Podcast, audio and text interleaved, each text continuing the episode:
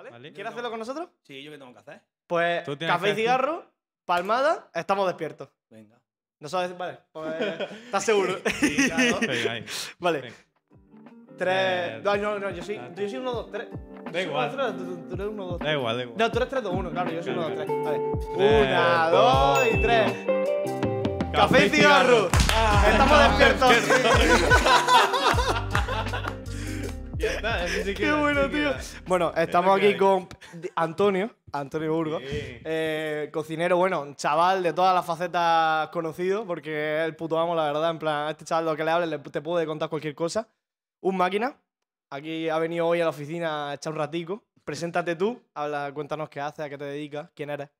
Por lo que me habéis llamado, ¿no? Por lo que me han dicho, menos lo de puto máquina y puto amo, todo lo que han dicho.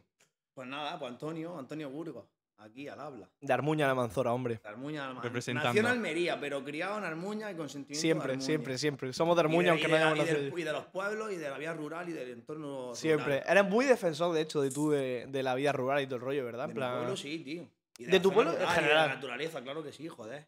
Ya general. volveremos, iremos volviendo todos. poco a poco iremos volviendo a la naturaleza. Claro. Bueno, pues cuéntanos un poquillo de cómo empezaste con tu carrera profesional, por así decirlo. Con mi carrera profesional. Pues con mi carrera profesional empecé currando.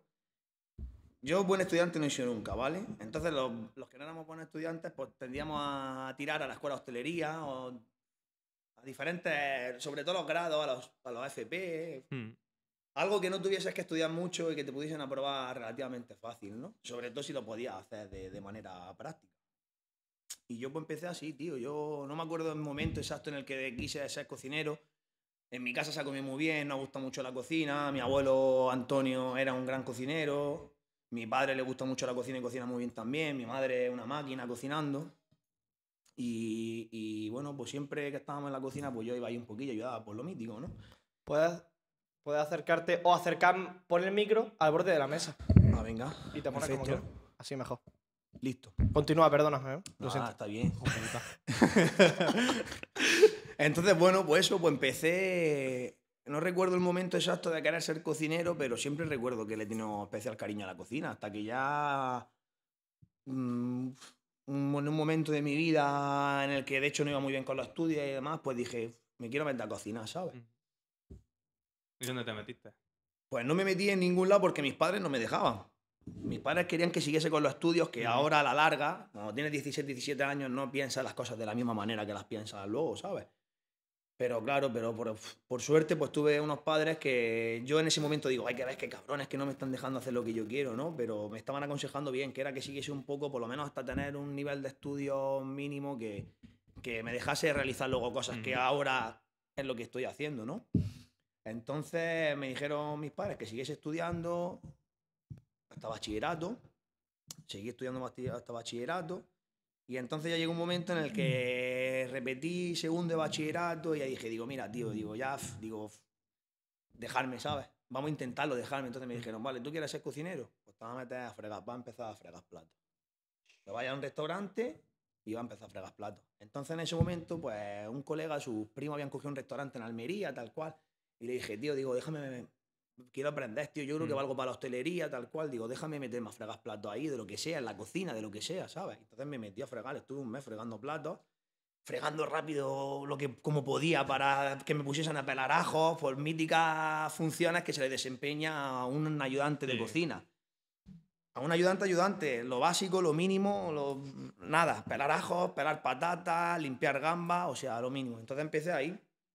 Eh, luego en ese restaurante, luego me saqué el bachillerato, lo terminé el bachillerato, yo lo terminé nocturno, entonces era, iba al bachillerato, eh, trabajaba los fines de semana, se, Sí, se fue de baja claro. un cocinero de ahí me dijeron, oye, ya vieron que pues, me meneaba o lo que fuese. eh, Sí, que me enteraba de algo, cosas. me entera, sabía por dónde me daba un poco el aire, ¿sabes? No mucho, pero un poco.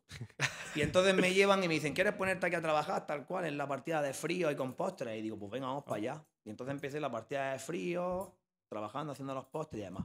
Ahí estuve un tiempo y ya luego ya por fin convencí a mis padres de que quería estudiar cocina, tío. Y ya por fin entonces me dijeron, venga, ahora vamos a buscar para que estudies cocina.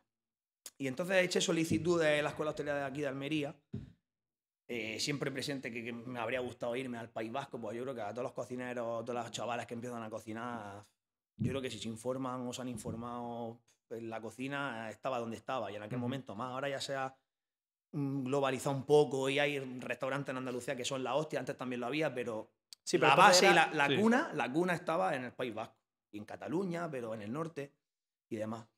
Y entonces no me cogieron aquí en la escuela y echando con un muy buen amigo mío, con Raúl, me acuerdo, que echamos la solicitud en una escuela vasca, me dijeron mis padres, coño, pues si te quieres ir luego a echar las prácticas, ¿por qué no te vas directamente a estudiar a la escuela vasca y te Claro, al País Vasco? Y yo me quedé con el plan de, sí, digo, yo pensaba, digo, me vaya a mantener ahí estudiando, tal. Yo era como todo muy grande. pues, Un tío que no, un chaval que no ha estudiado, no ha hecho Mm. nunca nada, además lo estudia. Digo, ¿cómo me voy yo allí? Yo era como un poco de, ¿sabes? ¿Qué hago? Joder, pues eché casualmente la solicitud de la escuela pública y van las notas y me cogen, ¿sabes? Que digo, ¿esto qué coño? es? no me cogen en Almería, me cogen en el País Vasco. Y entonces fue para allá cuando me fui, tío, en 2017. Ya, Pero eso es raro, que no te cogieran en Almería. Pues por las notas, yo qué sé, aquí está solicitado, no sé, tío, la burocracia cómo va, pero el caso es que no me cogieron. Yo se lo dije, me metí, me cogieron en servicios de restauración, que era de camarero. Mm. Y estuve como seis meses, digo, a ver si aquí a nivel interno convenzo a alguien, tío, y me pueden meter en cocina, yo haciendo mis trajemanejes, mis cosas, pero que va, me dijeron, no, no, no intentes convencernos que no, no podemos, tío. Y digo, no, digo, pues entonces me voy, tío. Ya volveré aquí, me voy a ir a estudiar donde me den una oportunidad. ¿sabes? Hombre, no claro. me la dieron porque pues, burocráticamente pues no, no podría. Pero ¿opinas que hubieses tenido una mejor experiencia en Almería? No sé lo que no sé lo que hubiese pasado en Almería porque como no ha pasado no lo sé. No sabes, claro. Hombre, yo ahora luego también pienso que joder, aquí hubiese sido la hostia estudiar en Almería también, pero joder, yo me acortaron un plazo, yo quería estudiar en Almería para irme al País Vasco. Pues Ah, o sea, te Sí, ya cortaron te- un paso al final. me te acortaron un paso, ¿sabes? Fue como si me cogen en Almería es la hostia, pero me cogen en el País Vasco es un sueño, ¿sabes? Fue Ya, como de fue, repente, en un momento que encima estaba en mi vida un poco chungo, estaba trabajando en otro restaurante, estaba viviendo de lleno la hostelería que hay en Almería y en aquel momento era en un bar de tapas, mogollón de trabajo, sueldos básicos, Sí, ruinosos, Mm.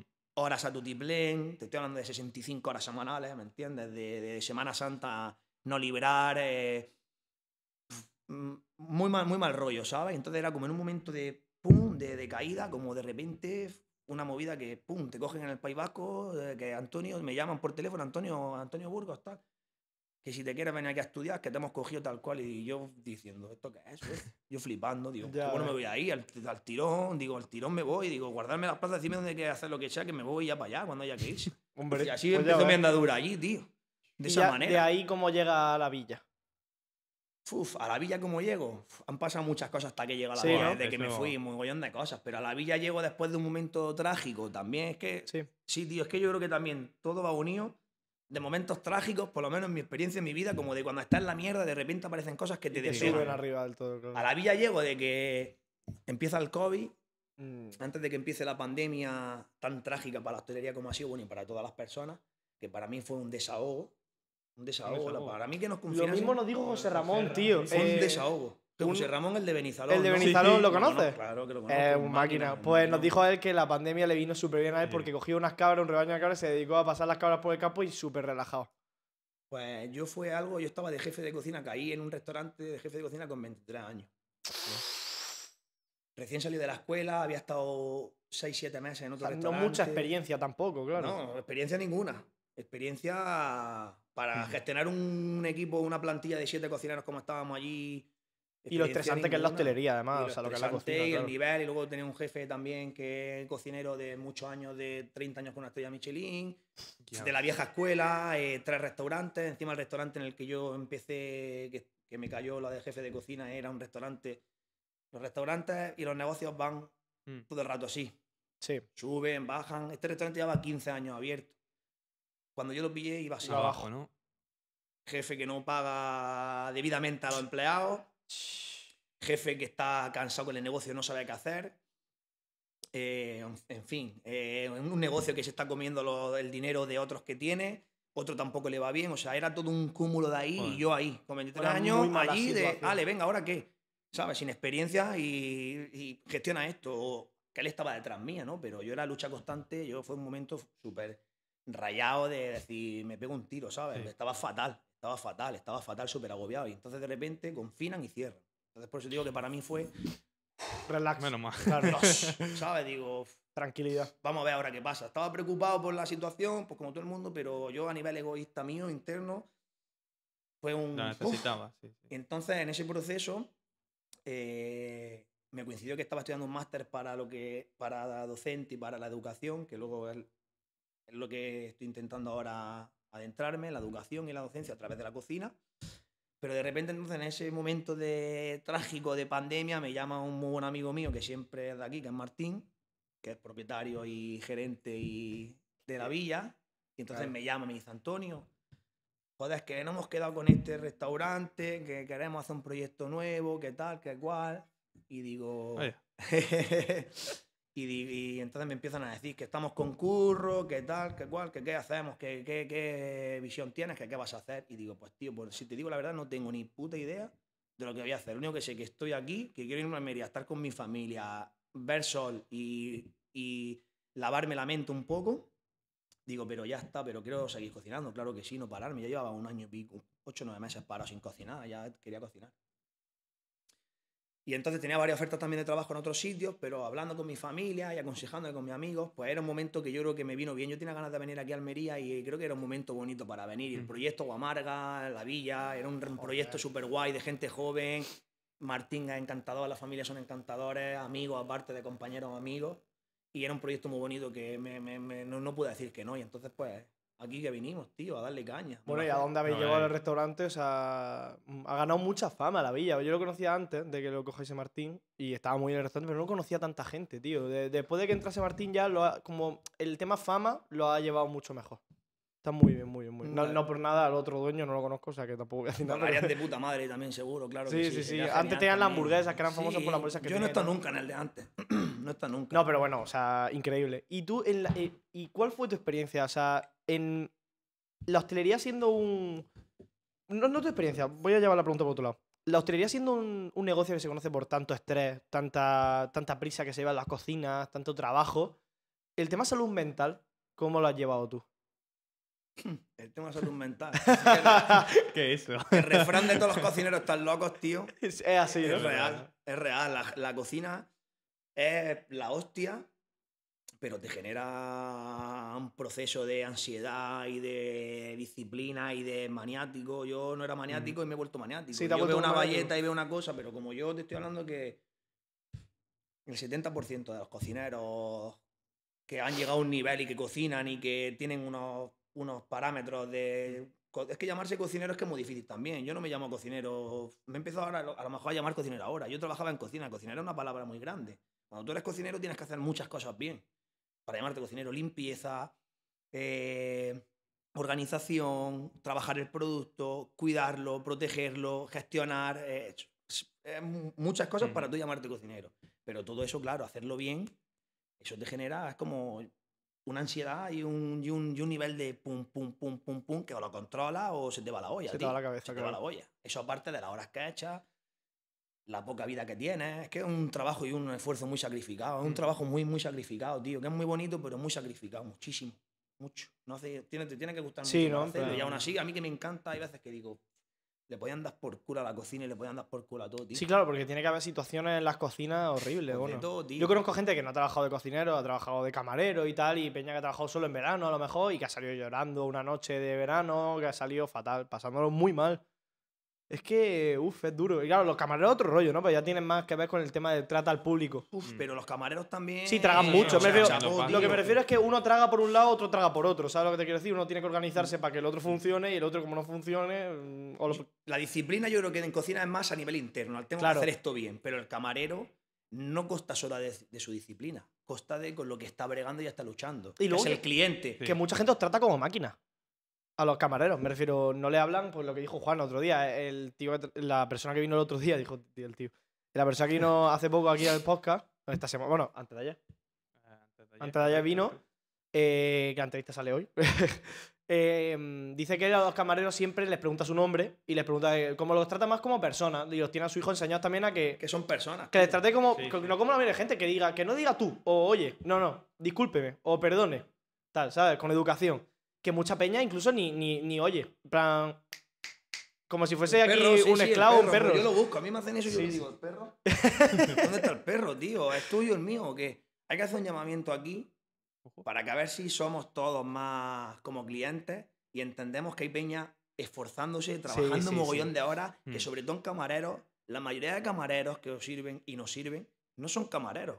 Son gente estudiante, gente currante, Sí. que son hasta periodistas, hasta gente que estudia en la villa. La claro, gente que te ha, te ha servido tú visto que has estado en la Sí. villa.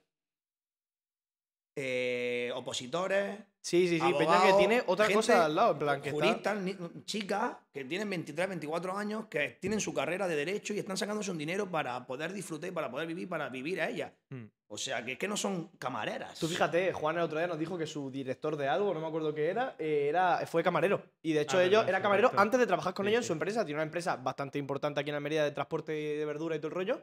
Y su director de no sé qué, un puesto bastante gordo, Sí, era sí. camarero antes de meterlo en la empresa. Es y un que- pedazo de es que profesional además, este ¿no? mundo también busca mucha gente joven. en Sí, el mundo o sea- laboral de la hostelería es, oye, tengo que ganarme un dinero este verano. Claro, ¿dónde se nutre Voy de un eso. bar. Claro. Se nutre de eso, de los chavales que están estudiando, tal, que quieren un dinerillo y tal, y que se van a currar. Hay Y que el- tener un respeto por eso muy grande. Claro, tío, ¿y tú qué grande. opinas del tema de lo- la mala imagen que tiene la hostelería en sitios como Almería, por ejemplo, de que no pagan bien, que lo hacen un contrato a media jornada y luego el tío está trabajando 20 horas, ¿sabes lo que te quiero decir? Lo típico que se ve aquí, ¿no? laboral. Es un tema complejo. Lo que pasa es que yo pienso que habría que partir, que el problema número uno es que es del- de, de la Junta de Andalucía o del que estipule ¿no? del Estado, de- de- de- del sistema, que no puede tener un... El, el- el convenio son 40 horas y el convenio de sueldo, tío, pero en general, no son las teorías, los Sí, sí. sueldos, que es que, tío, va haciendo, subiendo todo y los sueldos no suben y los sueldos están en- muy mal pagados, Claro. tío. Aparte ya, luego están las horas extras que eches. Ya ves. Eso está a la hora, eso a esta parte ya, eso es aparte. Pero es que Mm. el convenio, un convenio de un jefe de cocina en Andalucía hoy en día, son 1.400 euros. 1.399, 1.400 euros. Luego es verdad que al empresario se le cuesta más dinero a la seguridad social, Mm. etc, etc. Es un tema muy complejo. Yo no sé eso cómo gestionarlo, Claro. ni sé cómo arreglarlo, ¿me entiendes? Yo lo único que, que- que opino, pues que hay que tener visión en el trabajador y en el empresario. Y que si un negocio va bien y funciona, pues está de mano del empresario que diga a los trabajadores, joder, lo estáis currando, este es tu sueldo, pero ten ahora esto. Y si no puedo darte esto, porque esto es verdad que hay veces que es difícil darlo, esto es difícil Claro. darlo, Mm. pero el tiempo tuyo hacia ellos sí puedes darlo. No te pago tu hora extra, pero tío, este día en vez de venirte un miércoles que entra a las 12, o te coges el, el miércoles mediodía, o te vienes el viernes un poquito más tarde.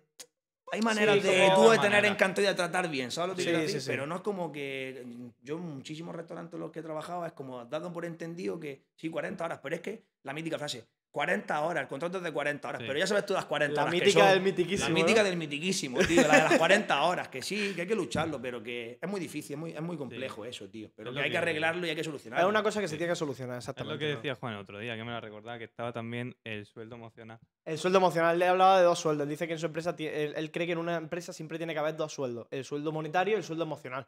El Es trato que le dé a la persona eh, y todo el Sí, rollo. lo que acabas de decir tú, de hecho. El darle valor a lo que está haciendo, el tiempo que está malgastando y lo que has dicho. Si no le puede aportar dinero, pues por lo menos, pues mira, píllate este día libre o el tiempo que sea. Eso, eso, eso es tarea pendiente para el empresario y para el jefe. Que se tienen que dar cuenta que sin los empleados y sin sus compañeros de trabajo, porque son compañeros de trabajo, no hacen nada. Mm. Un equipo de fútbol puede jugar Cristiano Ronaldo solo o Messi, pero que juega 11. contra el Almería que son 11 y el Almería le va a ganar a Messi. Y un equipo de fútbol hablo a un grupo de personas que están haciendo algo y van en el mismo objetivo. Mm. Tú solo no haces nada, tío. Tienes que hacerlo con más gente y esa gente son tus compañeros. Claro. Y si ellos no están contentos, no van a cuidar su- tu negocio como si fuese tu- suyo. No lo van a cuidar, imposible que lo cuiden. Una persona que no está contenta, ¿cómo va a cuidar? Va, va a decir, yo voy a cuidarte a ti tu negocio, que eres un retrasado y un subnormal. Claro. Y me tratan mal y, y te ríes de mí y eres un pellejero. Mm. Porque hay muchos. En la, Sí, la sí, sí. General y en España ha sido siempre un sistema de, de- de empresarios. Ha habido empresarios buenos, empresarios malos, pero la mayoría ha sido un empresario kinky. Ha sido un empresario que no ha que paga mal a los proveedores, eh, que, que a los empleados si se puede engañarlos lo engaña. ¿no? que busca No más beneficio generalizado, propio, Muy vaya. bueno y muy malo. Pero la Mm. mayoría Han van sido- a la esquiva claro. y hay que ir a, a pedirle, tío. Yo trabajo, yo abro el restaurante a las 10 de la mañana y me voy a las 5 y vuelvo a las 8 y me voy a las 12.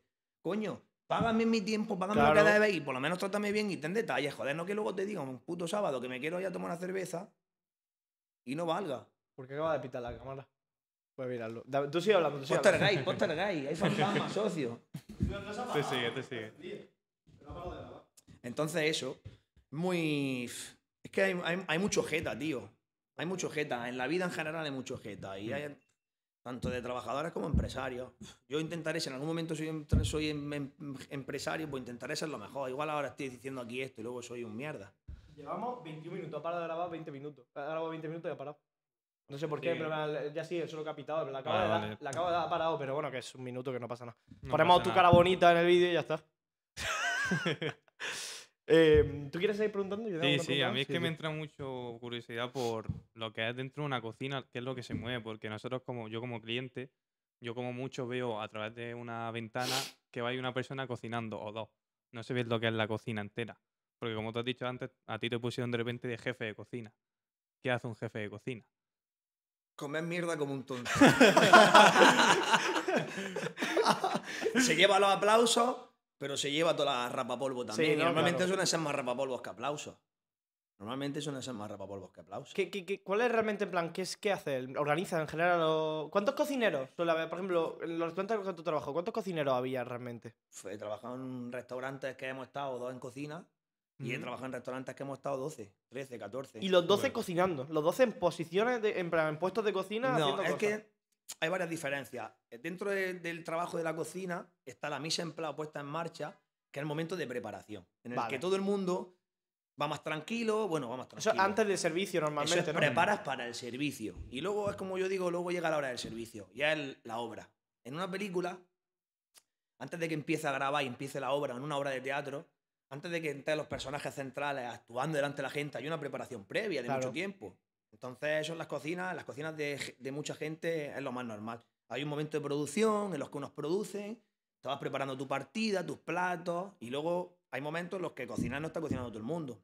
Está la gente de fríos que no está cocinando, está haciendo sus elaboraciones, que van en otra, En otra sección están al principio y luego están al final los postres, cuarto frío. Está la gente que está en la zona caliente, que es la que está, que creo que es lo que me estáis preguntando, en los fogones, en el Lo que se suele la- ver, ¿no? es lo lo más visual, ¿no? Eso es, normalmente. pero hay mucho claro. trabajo. Es que Claro, luego claro. están los, los picas, los, los de la planche, los que friegan, las que friegan. Que esos son parte imprescindible de, de una cocina. Hombre, tío. ya verás, sin limpieza en una cocina como. Eso, si ellos no están, no funciona. Es que es lo que te digo, es, una, es un, Un ciclo. una sinergia, un ciclo todo el rato. Es que es todo, es desde el que está en- en- emplatando en el pase y sacando, que el jefe de cocina y gestionando las comandas, hasta la que está o el que está fregando, tío. Es que como en, ese, en esa obra de teatro alguno falle, ya va todo. Ya, O sea, consideran se la caga. cocina como una obra de teatro. No, eso es para los. Me refiero. pa- pa los- para que lo entienda la peña, ¿no? La cocina es la cocina, una obra de teatro es una obra de teatro.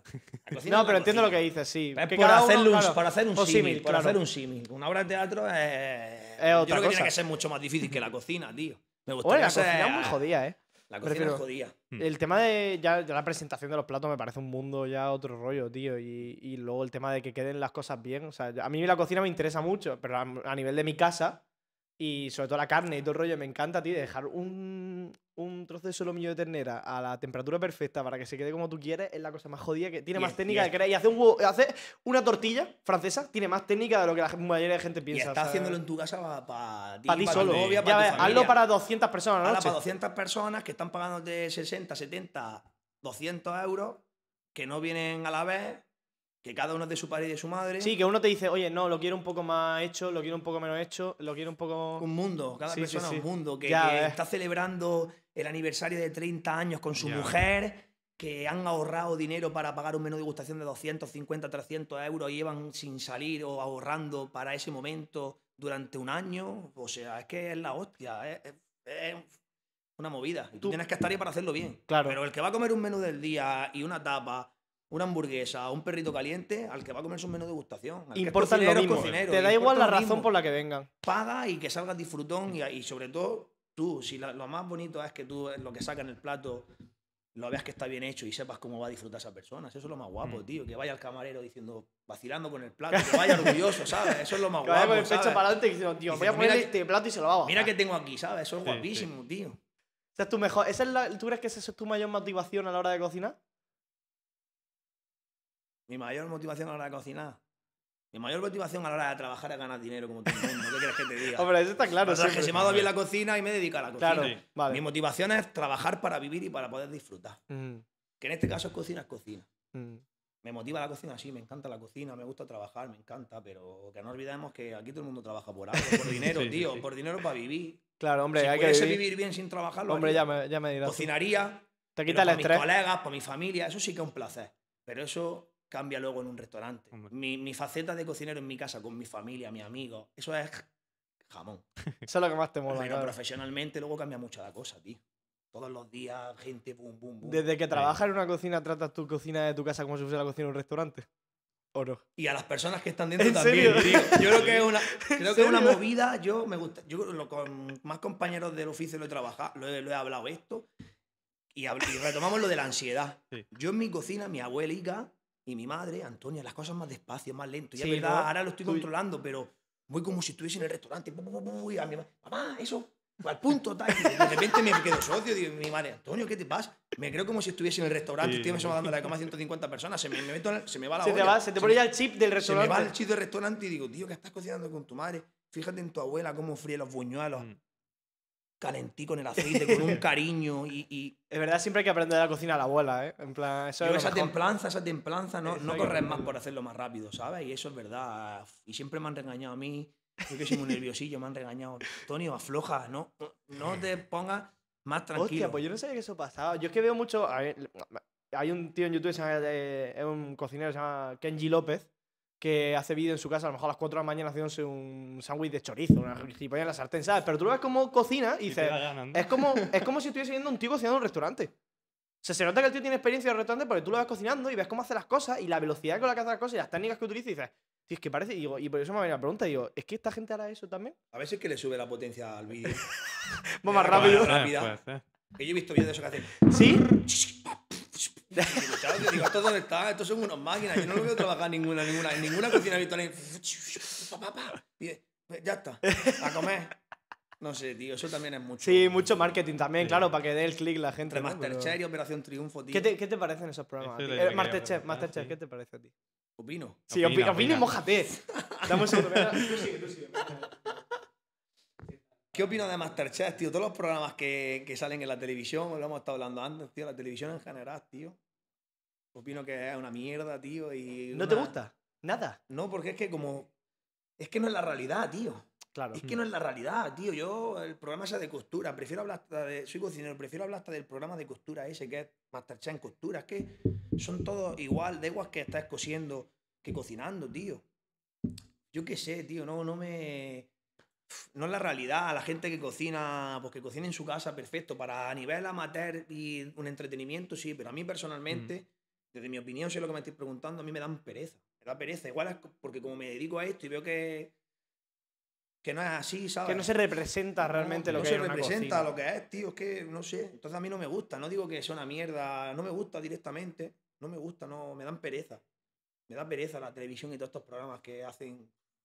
Sé, Yo te veo como que tú tienes mucha pasión, más que por solo la cocina, como todo lo artesanal, ¿no? O sea, a ti te apasiona realmente todo, lo- o por lo menos lo que hemos hablado antes, la sensación que me ha dado a mí, no te estoy diciendo que esto sea así, o sea, ya me dirás tú si es verdad o no, y me estoy flipando, pero te veo como que te mola mucho el tema artesanal, en plan, me lo has comparado entre la cocina, me has dicho, es que yo veo la, la cocina como una artesanía, ¿no? Como... Sí, es con sí, artesanía. pero en general el tema con las manos y todo eso, ¿a ti te mola en general? En Mm, plan- Yo, hombre, artesanía. Yo lo comparo, lo hemos comparado en esa conversación que hemos tenido como artesanía.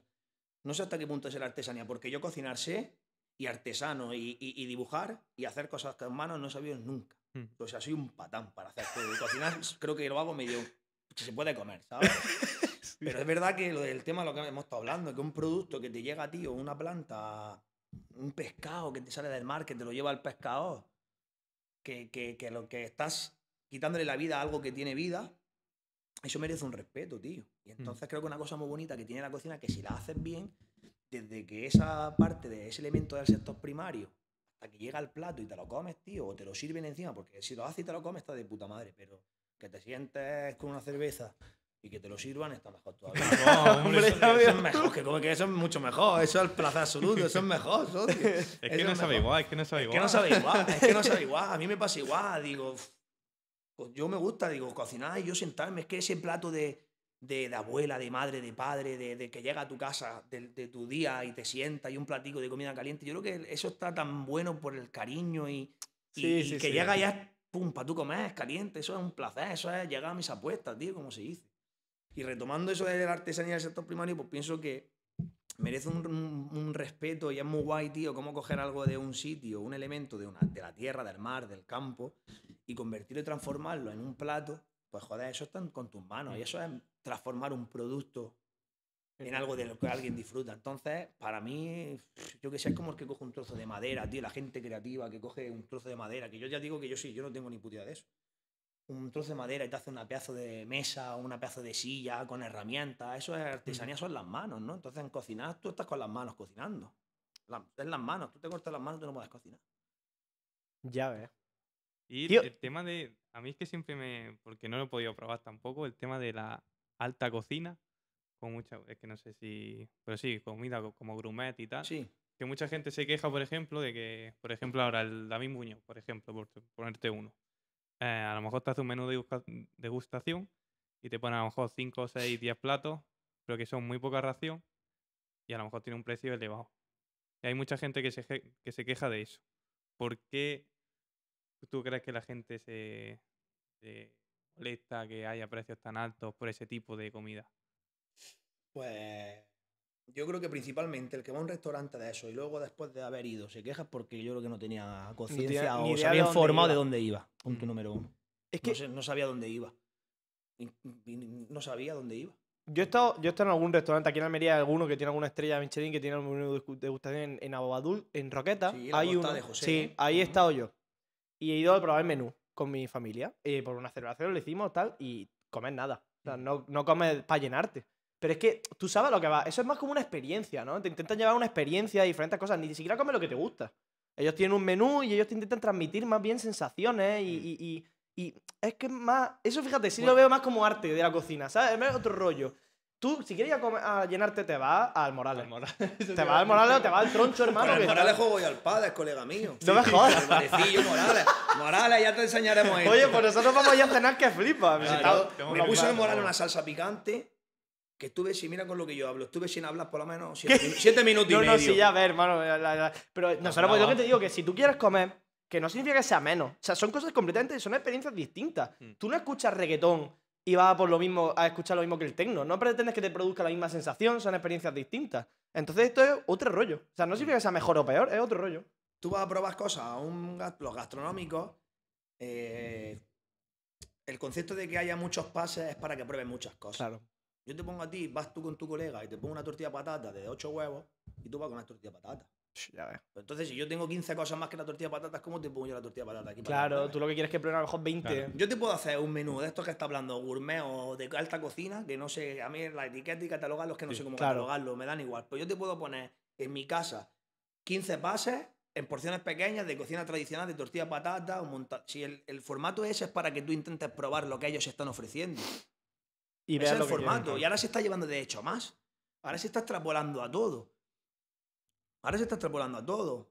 Ah, Tú te pides una hamburguesa y yo en una hamburguesa, las patatas, que es lo básico, si las cobro aparte, no, la- no te voy a cobrar unas patatas de 10 pavos, 8 pavos, porque si vas con cuatro colegas te sale bien, te pongo un plato de patatas así. Pero Claro, joder, yo claro. prefiero tener formatos pequeños de 2, 50, 3 euros, que puedes ir tú solo a comerte una hamburguesa con tu colega y si vais cuatro pedís tres. Claro. Pero tenéis opción a probar. Esa es la, esa es la, La mentalidad. la ¿no? mentalidad de hacer este tipo de cosas, estos menús de tanto. Quieren ofrecer y se quiere ofrecer todo el despliegue de lo que estamos haciendo y de lo que se está haciendo en ese restaurante.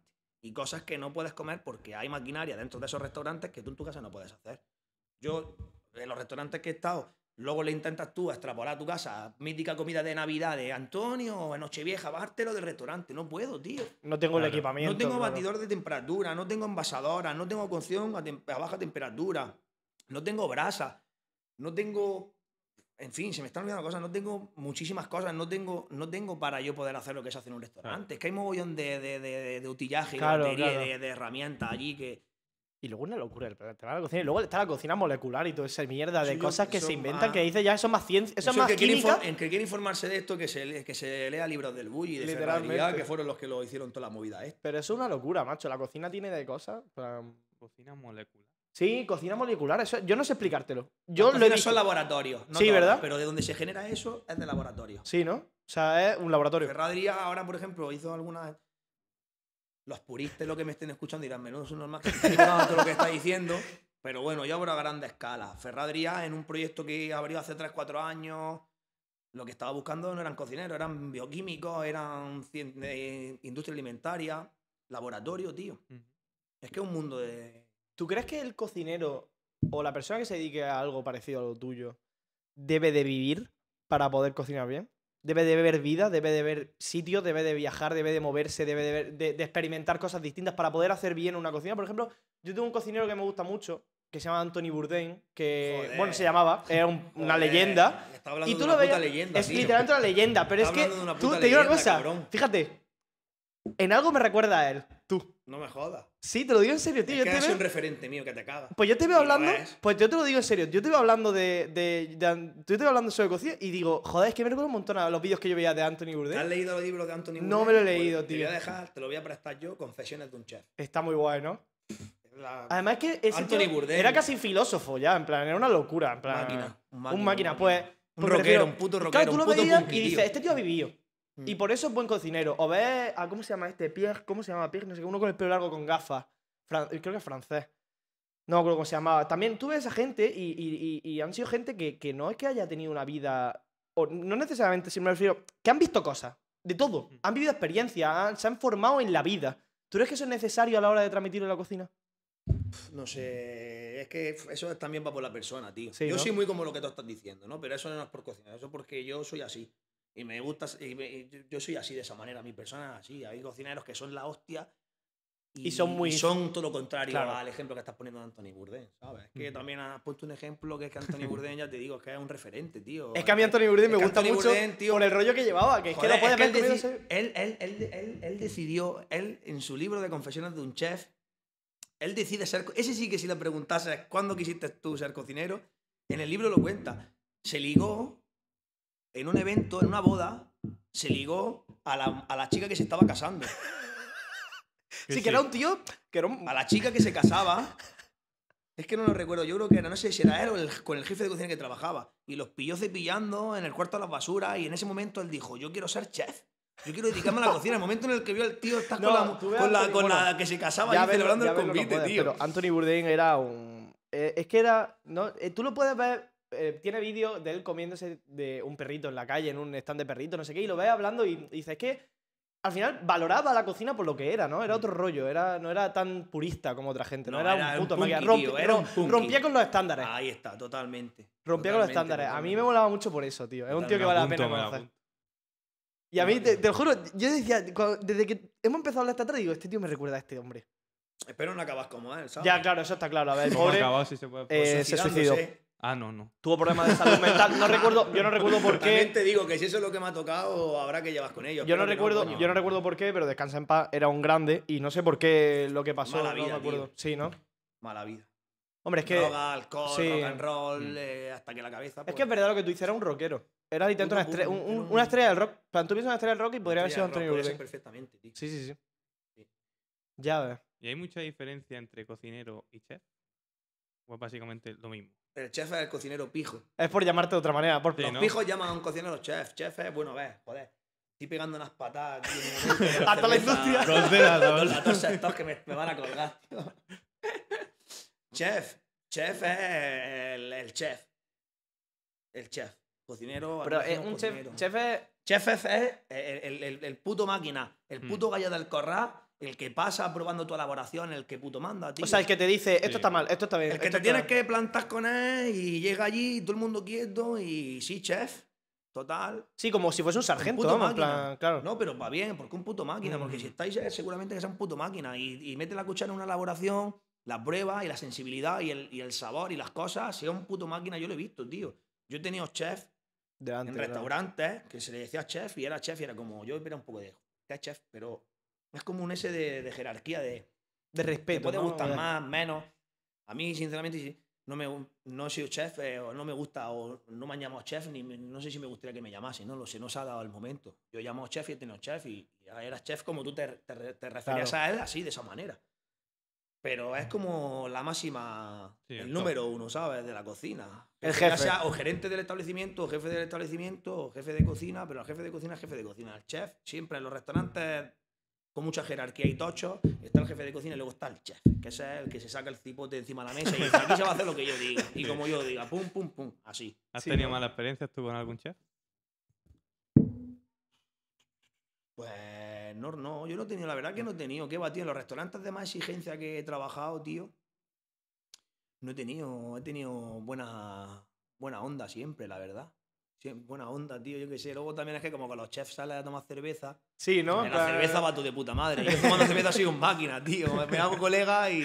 Pero hombre, pues siempre momentos de rencilla, pero mucho respeto. Yo también, yo en la disciplina que se respira, a mí me han tirado platos, pero porque estaba mal. Y porque son Te restaurantes han que llevan tirado un plato al suelo. Sí, yo recuerdo siempre uno, tío, no se me olvidará nunca. es así, lo recuerdo de buena anécdota, ¿sabes? De- en el País Vasco, en uno de los restaurantes que estuve, cuando- donde hice las prácticas, una estrella Michelin y dos soles Resol, y un producto de cocina O sea, de mares. Y teníamos un plato que era un arroz socarrao, un arroz Uy, socarrao, un Sí, arroz de marisco socarrao. Ese, ese arroz de marisco socarrao se hacía con un caldo concentrado de rape, mucho marisco, que era pura gelatina, era colágeno puro. Entonces lo sacábamos para echarlo, a la hora de servirlo, se hacía a la minuto, se hacía al momento. Y tenías que mover el caldo porque el colágeno se sube Se arriba sube y el líquido se queda abajo. ¿Qué pasa? Con la bulla, con el este, pum, pum, cagada. Se te quedó de las que aprendes. Cojo su cantidad con el cazo, lo echo. Empezamos a cocer el arroz, esto, es mitad del servicio. Empezamos a cocer el arroz tal cual, pum, pum, pum. Y empieza mi jefe de partida a decirme, Antonio, dice, está saliendo mucho la grasa porque el arroz lo marcábamos. Mm. Y entonces, como ya había pillado nada más que de la parte de arriba de la grasa, no era líquido, era grasa. La grasa no cocina el arroz, empieza a supurar, o sea, catástrofe. Horrible. Seguimos adelante, porque también en la cocina hay mucha pillería. Y si tú estás el chef sirviendo y tú estás por abajo, hay algo que tú sabes, tú sabes cuando está bien y cuando está mal. Pero si está un poquillo regular, intentas meter la vesicuela. Lo que pasa es que los, los jefes de cocina en el pase son unos cabrones y un avispado y hay que estar así. Dices, esto no sale o si sale y te la suelen pillar muchas. Bueno, el caso es que sacamos el arroz y lo presentamos en el pase. Y el arroz empieza, el plato blanco, y empieza el arroz a saltar grasa, mítica Ay. roja grasa de marisco, Sí, de, sí, sí. de grasa de arroz, y empieza a saltar. Y entonces el jefe, el chef en ese momento, con máquinas, yo lo que, lo que he aprendido de pescado, lo he aprendido de él, un- mi profesor y un máquina. ¿Esto qué? ¿Quién lo ha hecho? Antonio. A la puta basura. Tú vas a venir a mi restaurante a, a sacarme esto aquí. El tío me estaba. Tenía toda la puta razón del mundo. Tú vas a venir puto niño de la escuela ahora a, A- guía a- y a- años de a- trabajo. Arruinarme el de Que no es la estrella, a ese de encima le sudaban la polla a la estrella y la sola, ese de igual era por el cliente y por su oficio, y porque un profesional y un máquina, a ese le daba igual la estrella. Tú vas a venir aquí a jodernos aquí el trabajo aquí nosotros. Tomas por culo, aquí a hacer otra vez de nuevo. Y como esas muchas. Yo oí todos los que trabajamos en cocina, pero callado, oído, oído cocina, Ya. tío. Oído, Sí, oído cocina, Oído- tío. Hostia, es verdad. Hostia. Hostia. Oído cocina, tío. Y luego eso pasa en el momento. Luego termina el servicio y lo que te digo, tomas cuatro cervezas, ello. ah, no pasa nada, y te ríes, Claro. ¿sabes? Te ríes. Es que hay mucha tensión y hay que hacer las cosas muy bien. O sea, normalmente después de un servicio en un restaurante os quedáis allí, os echáis una cervecita. ¿Os quedáis en el restaurante mismo o vais a otro lado? No, depende, depende, depende del grupo, depende de la peña del, del ambiente. Normalmente también nos cansamos mucho, entonces Claro, también sales llegas reventado a tu reventado. casa. Pasa es que también somos personas y somos gente joven. Entonces un viernes, un sábado, has hecho un servicio de puta madre. Pues lo celebras. Bueno, Tienes que tomarte cervezas, sea, coño, somos personas. Claro, ¿no? Tendremos también tiempo derecho a vivir y a que nos sirvan a nosotros a disfrutar, joder. Dios, o sea, que te han tirado. Bueno, a ver, claro, lo ves como una cosa extraña, pero claro, en verdad al final es un trabajo que. Y hay cosas más heavy, esa Sí, no, es ¿no? la más heavy. A mí yo creo que de las más heavy, eh, yo encararme, tal, esto, lo otro, pero... Encararte.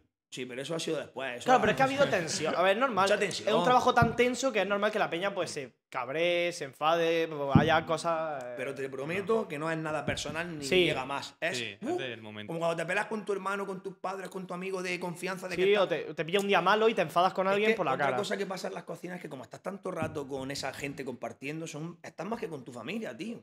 Tú te pegas todos los días 10 horas trabajando en un restaurante, cara a cara con la gente y mano a mano. Yo estaba más, yo, yo estaba más gen- yo estaba más tiempo trabajando y viviendo con la gente en mi restaurante que con mi familia. Yo llegaba a mi familia, dormía, me acostaba y al día siguiente me iba a trabajar. Y a ellos igual. Entonces ya llega un momento de conexión, de confianza, que es como cuando Sí, te estás con tu tirando- hermano, de me cago en la Sí, leche. ¿cómo y te le metí metes un a- te metí así, pero a los cinco minutos, ven aquí, anda, cabrón, venga, vamos, seguimos. Y te ríes, tío, te ríes. Sí, Es sí, así. sí, claro, claro. Hostia. Claro, hombre, tiene sentido. Tío, qué guay, Sí, tío, sí, qué sí. guapo. Está guay, tío, me gusta. O sea, a mí me gusta, la verdad. La cocina me- a mí me interesa siempre desde el punto de vista de personal, pero nunca para meterme a un sitio así, hombre. que te enseñó a hacer las mejores hamburguesas de Almería, ¿eh? Hostia, te tengo que llevar a ti, un día te haré alguna. Claro que sí, joder. Smash Burger. Oh, me encanta. Y tengo una plancha que le compré, dije a mi madre, mamá, porque yo tengo una plancha, estas Princes de toda la vida, en, en, allá en Almuña, pero claro, yo no la tengo en Almería y dije, mamá, tío, yo quiero hacer hamburguesa a mis colegas. Oye, pues hay que hacer una. Yo llevo una caja de esto, tío. Sí, Pues yo, sí, voy, yo voy- voy a probar. Vamos, vamos. No, vamos, si vamos. deseando que lo haga siempre. Vamos, me encanta. Y la hago tío, siempre- El pepinillo encurtido, la mostaza y Y, cebolla. y hago, eh, hago eh, yo quiero, yo quiero, yo- tú me tienes que enseñar a cocinar, pues yo lo que probé en la villa aquel día salí maravillado, yo te digo una cosa. mola, ¿eh? ¿no? Que ya ve- eh, mira, mi novia, me lo, mi novia me lo dice siempre, ¿eh? Mi novia me dice, tío, qué bien cenamos aquel día. Mi novia es de Armuña, de hecho, ¿eh? Tú no lo sabrás, pero Elena es, bueno, es que tú la conocerás porque Elena ha ido muy Pero poco a la que Armuña. yo vi allí en A la que viniste tú a viste, cenar al esa es de Armuña. esa de Armuña. Su Joder, familia de. Armuña toda la vida, pero ella venía muy poco en verano. Iba la gente de entonces- Almuña, ¿eh? Pues ya ves, pues ya ves. Tengo que ir yo, tengo que ir yo. Eh, tú tendrías que ir a la villa ahora. No, Bueno, yo ahora Sí, sí, yo ahora ya no estaré, pero están allí los chavales y la Tío, pues ¿sabes lo que me pasó a mí? tío. En la villa yo soy un desgraciado. Y yo, cuando me ponen pan en la mesa, yo me hincho como pan como un loco, pero porque... que está poco bueno Pues ya ves, pues ya ves. Y entonces, ¿qué pasa? Que yo soy un desgraciado de mi casa. Entonces, claro, yo, la amiguica, pues, para adentro. Y me vio la camarera en medio de la villa y escuchaba yo a los camareros riéndose detrás mía. Y, dice la tía, se me acerca, no me acuerdo quién era, ¿vale? No sé el nombre.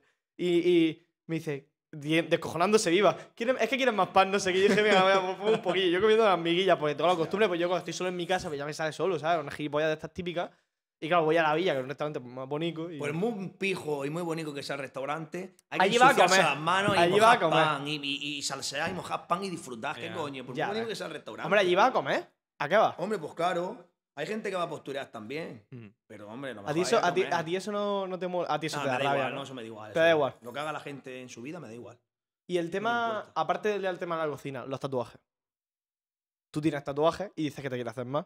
El tema ese de los trabajos, los tatuajes, que no te dejan trabajar. Bueno, no sé si tú has tenido. No tiene pinta que hayas tenido mucha experiencia con que no te hayan dicho que no en un sitio. No, no Pero sí que yo, yo sí que sé de gente que, que diría que no. En plan, yo conozco gente que son gente que con- contrata y diría que no. No por nada. Porque a lo mejor el tipo de público que va a la tienda o cosas así, pues no es el tipo de público que ve un tatuaje y dice, uy, por la. Por la, el estigma que hay de gente más mayor. Sí. Porque gente de nuestra edad. Ese estigma que hay, yo ahora, como ya te he dicho antes, ahora estoy en el tema de la educación. Ujú. Y entonces a nivel eh, lo mismo, cuando volvemos a... Yo creo que en eso tenemos que evolucionar, tío, porque estamos súper estancados. Tú te vas, tío, a Europa y te vas por otros sitios, tío, sales de aquí y un, un médico, tío, un enfermero va a reventar de tinta, va tatuado, tío, la gente con su pelo, su cresta. Y, Ujú. y- y si eres buen médico, tío... tú- Eres un tú- profesional tú- por- que- a ti no te pueden catalogar por tu... Es una cosa que me toca los cojones, tío, que el, el juzgar, el juzgarte por algo, tío... También la cultura hay que romper con los cánones y eso no es tan fácil, ¿sabes? Yo en mi familia lo tengo, mi abuela, mi madre, mis tías. claro. ¿Qué pinta tiene? Digo, abuela, yo por llevar esto soy más malo, o te doy beso y Te, te, quiero y soy te- el mismo. te voy a sacar una navaja por llevar Claro, esto. pero claro. son culturas y son tal. Sí. Pero coño, gente joven que ya estamos, tío, piensa que está la administración, que está en el Estado, y te ponen trabas y te ponen problemas, tío, por llevar dos pendientes, por llevar dos tatuajes. Haz tu trabajo bien y comprueba que esa persona hace su trabajo bien, tío. Y Eso punto, tiene y que cambiar. Porque es que toca, toca las narices, tío. Es que es como filtros que no están ahí estipulados de no te vamos a coger si llevas un tatuaje.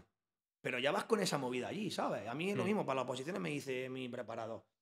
No hay un cartel que ponga no puedes llevar tatuajes, pero ¿y si te miran y te ven? y- Joder, tío, Sí. pues hay que romper con eso. Siempre habrá, habrá paletos y habrá gente que no se va a quitar esa cosa de la cabeza, ¿sabes? Y- pero, tío, eso me da rabia, la verdad. No me gusta, tío. Pero bueno, es lo que hay. Y ya ahora mejora un poco. Hombre, ahora lo que te digo, yo, yo lo que ha mejorado, pienso, ha mejorado, lo que yo claro. siempre le digo a la peña es, mira, al menos sabemos, o por lo menos yo creo que cuando la peña ya de nuestra edad, de tu edad, bueno, tú, eres, ¿tú cuántos años me llevas a mí? ¿Cuántos tienes No tú? sé cuántos tienes tú. Yo te puedo decir cuántos Yo tengo tengo 21. 21. Yo te digo, yo tengo 26. 26, 5, ¿sabes? Bueno, pues la 26 peña, tengo. Tengo 26, ¿no? La, peña, la peña es un poco más mayor que tú incluso, ya gente que tiene ya 30 años y tal, que son ya gente más moderna, de mente me refiero. o sea, ya esa gente cuando ya empieza a entrar en puestos más altos, o sea, ya la gente, ellos ya sean la gente mayor, ya se verá de otro rollo. Cuando ya va a los abuelos tatuados, Cuando veamos a los abuelos tatuados, correcto. Yo soy Ya. un abuelo tatuado, tío. claro, tú vas a ser un abuelo Yo soy un tatuado. abuelo Sí, sí. tatuado, tío. Y quieres serlo además, ¿eh? Quiero serlo, orgullo. ya sé, y un padre tatuado. Qué guapo estaría que llegase tu padre a recogerte al colegio y vaya todo tatuado y sus colegas digan, Dios, mira cómo va tu padre tatuado. Eso es guapísimo, tío. ya ves, ya ves. Eso es guapísimo, La tío. es que eso mola, eso está guay, tío. Tío, que cada uno haga lo que quiera, tío. Y que... Si es que yo siempre le digo eso a todo el mundo. nadie, le, digo, le digo, tío, y al final no lo puedes evitar porque tú, cada persona al final nos salen solo muchos prejuicios y todo eso. A todo el mundo les, les pasa. Pero yo siempre digo a la peña, le digo, tío, mi filosofía de, de, de vivir, de cómo debería ser el mundo y el mundo funcionaría de puta madre si a todo el mundo le diese igual lo que haría el otro mientras no molestase a nadie. Ya. es decir, mientras yo no moleste a, a- a él que está aquí a mi lado, yo hago lo que me sale de la punta de los cojones. O sea, Está cambiando un poco todo también, yo, lo- yo, yo lo noto. No sé si es que yo estoy también en plan fijándome en eso, o está mi mente de esa manera, que también la mente a veces piensa o, o te lleva a, a situaciones que o son ciertas o no O son no ciertas. ciertas, claro. Pero yo noto, tío, que se están rompiendo mucho, mucho, muchas paredes y muchos Sí, cánones, y muchos muchos cánones. estándares, Sí, sí, tío, sí. que los estándares lo único que generan, por lo menos para mi opinión, es inseguridad, es infelicidad, por no colar en ellos, es claro. nerviosismo, es, estoy incómodo, ¿por qué si quiero ponerme eso? Porque mis colegas me van a decir, ¿dónde vas con eso? Porque si ahora tengo 26 años y me quiero tintar, hacer una cresta, ¿dónde vas con la cresta? Incluso con la gente de tu alrededor, ¿sabes? Entonces ya pienso, ¿por qué si me apetece? Joder, es que no voy a yoga, o es que no me apunto a esto, o es que no hago lo otro. Por lo que puedan pensar de mí. dices, Por lo que ¿y qué hago yo en yoga? Incluso tú mismo te lo vas planteando y te lo vas prohibiéndote. Y eso son prohibiciones. Las prohibiciones lo único que, que- que- que conllevan, el- la prohibición, genera infelicidad. Y genera, genera malestar y genera cosas que para la salud mental no son buenas. Y yo creo que eso se está rompiendo poco a poco. Poquito a poco. gente Sí, mayor. hombre, siempre pasa en los colegios, ¿no? Lo típico que se ve del bullying y todo eso, al final es por gente que, es- que no encaja o, o tal, que, que no encaja entre comillas, porque me refiero, ¿en qué no encaja? ¿En qué, tío? Si no, hay, que- si no hay nada en lo que encajar, nadie encaja realmente. Es que, ¿qué- ¿qué es la orden? Claro, ¿Qué- claro. qué- O sea, me qué- refiero, ¿Quién al final- estipula que esto tiene que Al ser final así? tú coges a una persona individual de un grupo, de un grupo que tú lo veas todo igual y cada persona va a tener algo en lo que no encaje con los demás.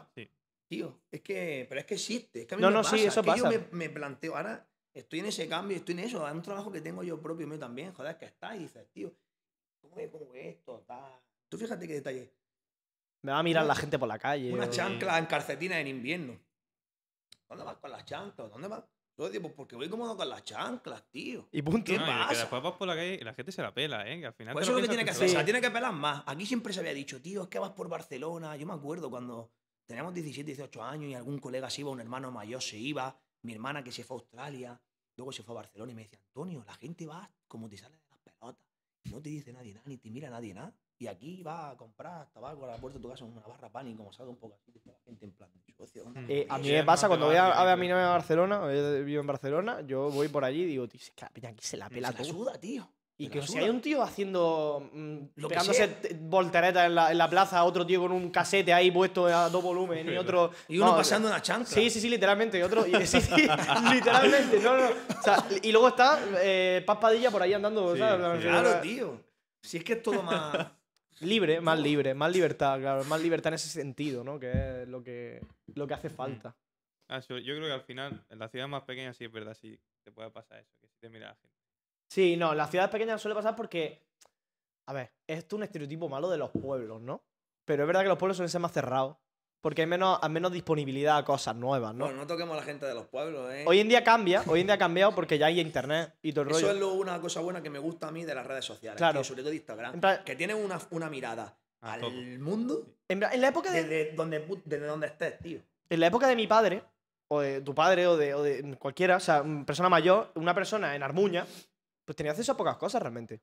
Tenía acceso a lo que veía en el pueblo y poco más. Y en el pueblo al lado, el pueblo al lado, que si venía a Almería alguna vez y poco más. Pero es que hoy en día un chaval de, de estos sabe dónde está eh, Nueva York y sabe lo que hay en Nueva York y sabe lo que hay en Londres. Sabe lo que hay en Berlín y dice, tío, a mí me gusta Berlín, pues voy a trabajar y me voy a Berlín.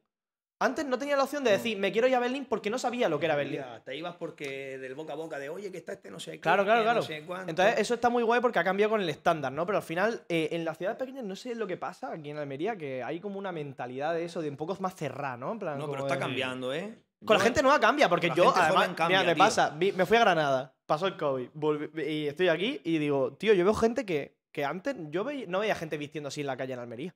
Ni garitos que hay. Sí, ni ambiente garitos, exactamente. Yo vine, yo me vine de Bilbao y no me vine a Almería, me vine a Guamarga, que Guamarga es Cabogata, o sea, es paraje, eso es libertad, eso de ahí estás también, eh, es como si vives en la provincia, pero yo vivo aislado de que yo decía cosas ni que me enteraba en Almería. Yo, Mm. ahí es que no te entran ganas de ir a ningún lado, te entran ganas de estar allí. Estás como super, es como un pueblo, es, es aislamiento, es desconexión total, ¿eh?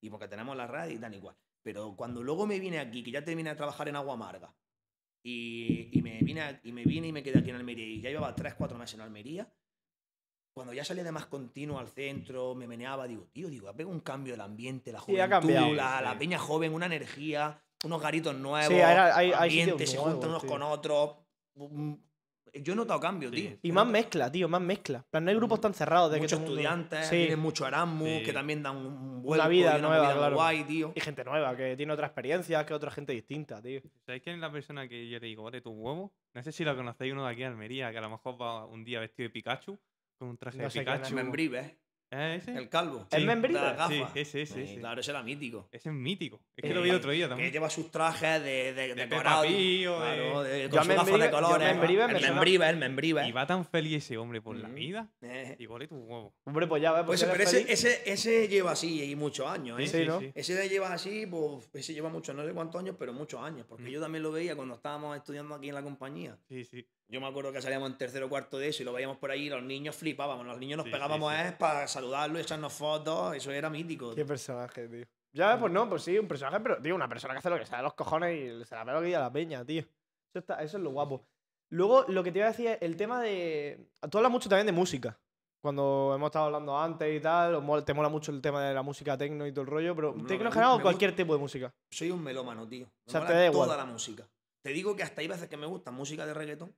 Hay canciones de reggaetón que me gustan. Lo tío. tienes, lo tienes todo el reggaetón como un poco ahí, como. Mm, Lo tengo como, no, no es una cosa que no me ha gustado nunca, pero hay canciones de reggaetón que las escucho y digo, coño. Está guay. Digo, joder, pues está guapo, Claro. está bien, está Mm. bien, está bien, está guay, tío. Y Hasta tú- reggaetón. Y el tema del interés, me, me has dicho antes, te he visto que estaba mirando la galería de arte esa que había en la, baje- la esta y me has dicho, tío, no, pues yo, el interés por el arte, pues en mi casa siempre se ha escuchado buena música, pero el interés de arte me ha venido pues, por, por esto, ¿no? En plan, te ha venido el interés un poco así como de. Sí, tío, ahora estoy un poquito parado porque como estoy con el tema de los estudios, eh, estoy con el tema de los estudios, eh, mm, estoy leyendo mucha información todo el rato, entonces todo el tema de lectura, todo el tema de informarme y demás lo tengo un poco parado. Estoy nada más que como el- la energía que tengo mental para eso la estoy destinando a eso, ¿sabes? No me quiero despistar ni, ni, ni desconcentrar.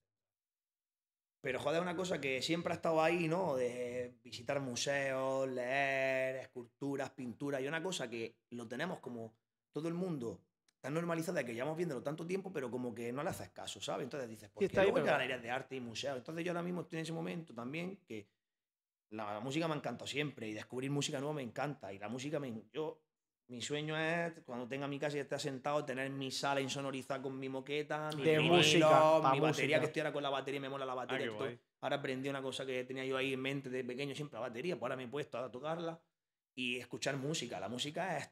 La música mansa a las fieras, tío. La música es tranquilidad, Tranquilidad. es relax, es perder la nocencia y la, la concentración del día a día para ponerlo en una cosa que, que es arte, tío. Es que te identifica muchas cosas y el sonido, aunque incluso música que no entiendes, el que no sepa inglés, escucha grupos ingleses que no sé lo que dicen, pero nada más que la melodía Tío, y escucho. la enrollo, lo notas, O tío. sea, este se ríe porque, mira, ya se ríe, pero yo soy. A mí el rap, o sea, la cultura del hip hop y el rap me ha, me ha vuelto loco de siempre. O sea, yo desde que la primera vez que escuché rap de una. No me acuerdo, te lo podría nombrar más tarde, pero. Yo ni sabía lo que escuchaba cuando escuchaba rap al principio. Yo desde entonces me he vuelto loco con el rap, pero loco. O sea, yo. mi- lo que más le dedico tiempo probablemente sea a, a- a investigar en el mundo del hip hop y de la música, del tema subgéneros, todo el rollo y tendencias nuevas y todo eso, ¿no? Y, y, tío, a mí se escucho música de si un ruso, si un italiano, si un portugués, si un de, de un tío de Ghana, de todo, o sea, de todo, pero porque son sonidos nuevos, influencias nuevas, todo el rollo, hermano, es, es un mundo que me vuelve tan loco. En la cocina pasa parecido. Pues en la cocina, claro, en la cocina también pasa, en la cocina las influencias. Influencias nuevas de sitios siempre, distintos, de culturas claro, distintas, de todo gente el que... tema, sobre todo en el, en el tema de la cocina es la, la- la influencia del, del ingrediente, de los elementos. La cultura asiática, Latinoamérica. Ah, eh, ahora se lleva, ahora hay muchísimos Hay sitios de cocina Tiene- asiática Sí. eh, en todos lados. O sea, hay cocina Y asiática la que por vemos lados. aquí no es la real, ¿eh? No, no, no, claro, claro. O sea, tendrías que ir allí para probar la real. A mí, o sea, eso A me mí parece. tengo unas ganas que flipas de ahí, a ver cómo va, pero uno de mis pro- una de los objetivos que tengo en mente a ver si puedes irme a Bangkok, a Tailandia, tío, a currar ahí un año, un año y pico. Pues yo tengo en de cómo me salgan las cosas, tengo ahí en mente pensado algo de eso, Yo porque eso tiene que ser la polla. una tía mía, eh, mi tía, bueno, de hecho, eh, ella ha trabajado siempre en proyectos con ONG y todo y ha viajado por todos lados. Ha estado en México viviendo, ha estado tal, y entonces siempre me habla. Ha estado Qué viviendo guay. en. ¿Cómo eran? En. Ay, al lado de Vietnam, tío. Pues Vietnam puede ser Cambo eh, Camboya. En Camboya tiene una ONG, de hecho, ella, que ha montado ella. eh, que se llama eh, Huella de Gecko, creo que se llamaba. No me ¿Y acuerdo, tengo apuntado el nombre? Eh, di- a padrinar niños para llevarlo a la universidad y, a la- y al instituto y todo el rollo. Y mi de hecho, tiene varios apadrinados y todo eso, le pagan los estudios y todo eso, pues son gente que no tiene, no tiene esto, ¿no? Pues chapó, tío. Y mi tía, de hecho, ahora se va a. La han contratado, ella tiene su proyecto, pero luego la han contratado ahora a la ONU para irse a Budapest. Y se va a Budapest a vivir, a trabajar en la ONU. O sea, tío, mi, mi tía viaja en todos lados haciendo lo que le mola, que es lo mejor, ¿sabes? Pues sí, y- por eso le va así, porque hace lo que le mola. Y el tema ese es lo que tú dices de la cocina. Siempre me he hablado de la cocina de los sitios, tío. Y en México la cocina es una locura. El tema de todo aquello, en plan, dice que lo que tenemos aquí en España no tiene nada que ver con aquello. Y luego lo que prueba en otro sitio, en plan, me refiero. Hay sitios que sí, que tienen representaciones muy buenas. Ah, que no tiene nada que ver lo mexicano aquí. claro, Ah, claro. Eso, eso o sea, lo mexicano aquí, eso me refiero. Pero vete, vete a Australia a probar Claro, claro, por eso digo. Vete a Australia a probar, o a Inglaterra, o a Holanda. Yo, o a ¿has visto, alguna vez, ¿has visto alguna vez los vídeos de un americano o un inglés haciendo paella? Sí. Así- y le ponen, le ponen, le ponen, o le ponen maíz dulce de este a la paella. Que se creen que en la paella es un arroz al que le echas cualquier cosa. Talibanadas, ¿no? Sí, Pero sí, sí. espa- me encanta esa palabra. Pero que los españoles también tenemos talibanadas. Sí, sí, esas sí. que te cagas, A los ¿eh? extranjeros, plan, a cualquier cosa, me refiero. Cualquier plato que pilles de cualquier país, te Porque piensas que le puedes poner. la, la- la pasta carbonara, la auténtica, Sí, pues con nata, champiñón y cebolla. Pues ya me dirás tú. Pues ya me dirás tú. Pues fíjate, a mí ellos. que me gusta la cocina, aprendí que la pasta carbonara no era con nata hace poco porque me dijo mi novia, me dijo, tú sabes que eso no se hace así, no sé qué, ¿no? Y dije, se la dio de, de chulilla. Sí, se la dio de chulilla. Eh, Fijo que te dijo Eh, esto. pero luego, ¿sabes qué pasa? Cuando lo hago yo con nata, con nata le Me encanta. gusta más. Fijo que te dijo esto. Tú sabes que la pasta carbonara no es con nata, ¿no? Es con yema de huevo, mm, eh, panceta y pecorino, ¿no? Y pimienta. La mítica frase del mítico. La mítica del mitiquísimo. Esa es la Como mítica la de que los nachos con queso no se comen en México, Sí. son americanos. Hostia. Pues es la realidad. Sí, tío. no, no, no, es verdad. Y, y un montón de otras cosas que es verdad que nos damos ahí la- las licencias completas de hacer lo que nos da la puta gana, ¿no? Y luego nos saltamos los, nos sacamos los ojos cuando vemos ¿Y qué? un. ¿Y qué pasa? Bueno, tío? pues te ríes un nada, rato, que te echa una risa. Claro, Y tío. una cosa que no he visto, bueno, en España, porque tampoco he visitado mucho por ya lo que es el norte, el fish and chip. No sé si hay por aquí, por España. A ver, que al final el fish and chip, ¿qué es? Es pescado El frito con patatas fritas, ¿no? Normalmente es un merluza Es merluza, en, vale. una- en un rebozado que es similar a una tempura. A una tempura. Pasa es que lleva más proporción de ácido de cítrico. Le meten como vinagre. Yo es que lo he probado en un to- Londres, un pero toque no. cítrico, ¿sabes? Que para la fritura y luego para la grasa viene muy bien. Y luego pues un rebozado frito con patatas fritas. Que no Un tiene. pescado No es nada una cosa que digas tú. Vulgarmente, pero- un pescado vulgar- rebozado. vulgarmente eso. Pero un poco, claro, eso. Yo eso es verdad que tampoco en España no lo he Yo, visto, pero claro, dice, a ver, no- lo vete al. Sacromonte y tienes fish and chip. No es broma, Claro, tío, pero- te ponen voladillos de bacalao. Leos, qué buenos que están, eh, madre mía. ¿Has estado en el Sacromonte tú? ¿Aquí al lado? No. A mí me encanta. Mi abuelo es que conoce al dueño, de aquí de pescadería de toda la vida, además. Yo en, en los bares de Almería están muchos. tío. todos, Los ¿no? buenos están muchos. En todos. En todos, no siempre. Siempre hay alguno que Pero se te escapa, mucho, ¿no? Es Por eso están en Morales. Claro, por eso están en Morales. Morales Un saludo que... para el Morales. Eh, saludo, eh, oye, oye, Esta Morales, mañana me ha ganado el cabrón al padre. No oye, Esta oye. mañana me ha ganado. invítate unos bocadillos. Que, es. vamos, que ya somos clientes fijos Claro, coño, a los chavales, invítanos unos bocatas. Morales, tírate la pata, joder. Nosotros vamos un montón allí, porque a mí me pillan lo de la casa y vamos un huevo. Bueno, tío. bonito y barato. bien, tío. Un bar de toda la vida, joder. toda la vida. está también el Florida. Es que el barrio ese está de puta madre. A mí me de encanta. un bar que no... Mira, que no está la ni- ese que está de puta madre. Está el Florida. Está el Morales. Está el Barea. Está el Bonillo. Sí, sí, sí, hay un montón. Tío, es que tenemos un mogollón de bares, tío. que de No, aquí en Almería hay un huevo de bares de puta madre. O sea, puta madre, bares- tío. el minibar también es la polla. No sé si has estado alguna vez. A mí me Te he encanta. dicho que en los buenos están casi todos. coño. En ese iba yo de pequeño, tío, mm, de siempre, tío. De siempre. siempre Son míticos, son pequeños. míticos, míticos. Sí, Y sí, lo sí. mítico mu- mola. Y lo Sí, mítico sí, sí, gusta. sí, exactamente. Y lo mítico te recuerda a lo que eh, cuando iba a la cabalgata de Reyes. Y pillaban las chuches, te mataba a pillar las chuches. Y venías tú con tus padres y te decían que eras chiquitico, ¿qué quieres? Un monstruo y un pincho gamba. Entonces tú ahora luego en el minibar ibas, te tomabas tu, mosqui- tu mostico porque tus padres se tomaban su cañica y luego tú has ido con el minibar con tus colegas y dices, ahora ya soy mayor, me tomo una cerveza y un pincho de gamba. Tío, Te y- el lomo, y el lomo adobado que tienen allí, madre El lomo mía. adobado. Y decías, vamos, que yo vine con mis padres a este sitio. Eso es lo bueno. Pues ¿sabes cuál es mi problema, tío? Que yo quiero llevar a mis colegas allí para tomar una cerveza allí y no he podido todavía porque los desgraciados nunca quieren ir. A mí no me señales. Es que para ir a- te Este no ha te estado nunca. Un Yo consejo no te voy a dar. Cuando tú quieras enseñar bares buenos, no vayas con todos tus colegas. Cógete de todos tus colegas A dos. a- al que no sea delicado y al que le gusta descubrir. Porque tú con tus Ah, pues colegas no podéis con ocho este es bueno. a los bares de toda la vida, hermano. Este se come cualquier cosa. Yo Este, este por gusto se come pasta con aceite y sal. Pues tenéis que iros los dos a decir, voy a llevarte a esta, a este, encima dos personas, os vais metiendo en una esquinica y en todos lados os apañáis. Sí, en todos los tapaños. Y sí es verdad que la mejor manera de eso es presión Sí. de grupo. Al final no lleva uno, el otro comienza al otro, no sé qué. tal. Hostia, qué buena técnica, en verdad. Nunca lo había pensado, ¿eh? ¿Dónde vamos el sábado que viene? vamos a ir. Otra técnica, los sábados son malos días para ir a los bares. ¿Por qué, tío? Vamos domingo. Mucha peña, claro. Sí, lleno. Los domingos los- y entre error. semana, entre semanas son los mejores. Miércoles, jueves, Un miércoles. mediodía, Está una de vacío, la tarde. está vacío. Ellos están de puta madre, le agradeces que vayas y tú disfrutas. Los buenos días son miércoles, jueves. Para todo el mundo no puede, pero coño, vosotros seguro que podéis. Soy estudiante. Algún día podemos, claro. Vuestro un Tenía día, que te haber- escapas, Amigo. Una una y media, tú, tú, tú ganes con tomate en la bibi, Claro. te baja el quinto toro y te toma unos callicos. Ya, El quinto toro, es que bueno, el quinto toro se ha tomado una historia porque Sí, tengo un colega que vive encima. Y tiene el, el, el, El local que el tiene local donde de la derecha suyo. sillas y todo eso es de mi Es suyo. compañero. A ver lo que decís del quinto toro, que son íntimos. no. No, no, no, no, sí, es todo bueno. En plan, nosotros hemos estado allí, solo puto vamos. Y de hecho, Para los pobres, lo mejor hemos y de Y hecho, los callos, tío. y de hecho, madre. tío, eh, dentro del local ese hay una pedazo de piscina que tiene mi colega allí dentro. ¿Sí eh, o qué? El local de la derecha, piscina el de, quinto- de ladrillo, de. Piscina de obra, piscina de piscina. De, de que tiene un. Y no, y no piscina. de Sí, sí, sí, una pedazo de piscina. Una pedazo de piscina todo guapa. Con luces y todo. Puta madre, tío. fuentes, sí, no sé. Coño, vamos a tener que hacer una fiesta para ganar la Vaya, vaya. ¿eh? ya, Entonces, ves. a veces nos, nos invitan. Si vamos con nuestro compañero, no nos invitan. Sí, nos han invitado al quinto toro Habrá alguna que vez. hacer una fiesta privada de esa. allí. Hombre, a Habrá que ver. Bernardo estaría más que de acuerdo. Oye, Sí. pues el Hombre, a esta puta- gente a Bernardo le caería de puta ¿Sabes madre. cuál sería el plan de puta madre? Hamburguesa y fiesta. Hamburguesa, cerveza y piscina. Ya ves. Yo. Eso en Armuña una vez, con los chavales de Armuña, en la casa de mis padres, la nueva. No sé si la has visto tú, la Sí, que hicieron nueva. arriba, claro. Que tiene una alberca, que es una puta mierda. Pues mis padres me dijeron, no os metáis en la alberca. Pues yo no sé, me- se me- yo hice hamburguesas para mis 20 colegas del pueblo y nos metimos todos los pies en la alberca con una cerveza, ¿sabes? O sea, imagínate. Se llama psicología inversa. Es que ya Claro. me dirás tú para que no te metes en la alberca, te Me tenían que dijeron dicho que no. y reventar la, la alberca. Y no hubiese entrado nadie, pero te dicen que no. ¿Qué pasa cuando ves no y prohibir? Estamos hablando lo mismo. Y Ves además no que y prohibir. ¿Cómo entra después de un pedazo de hamburguesón, una cerveza fría y los pies en la alberca a las 3 de la tarde en verano debajo de la sombra, ¿sabes? O sea, es que ya me dirás tú. Brutal. Fresquito, ¿sabes? O sea, es puta madre. Luego, el.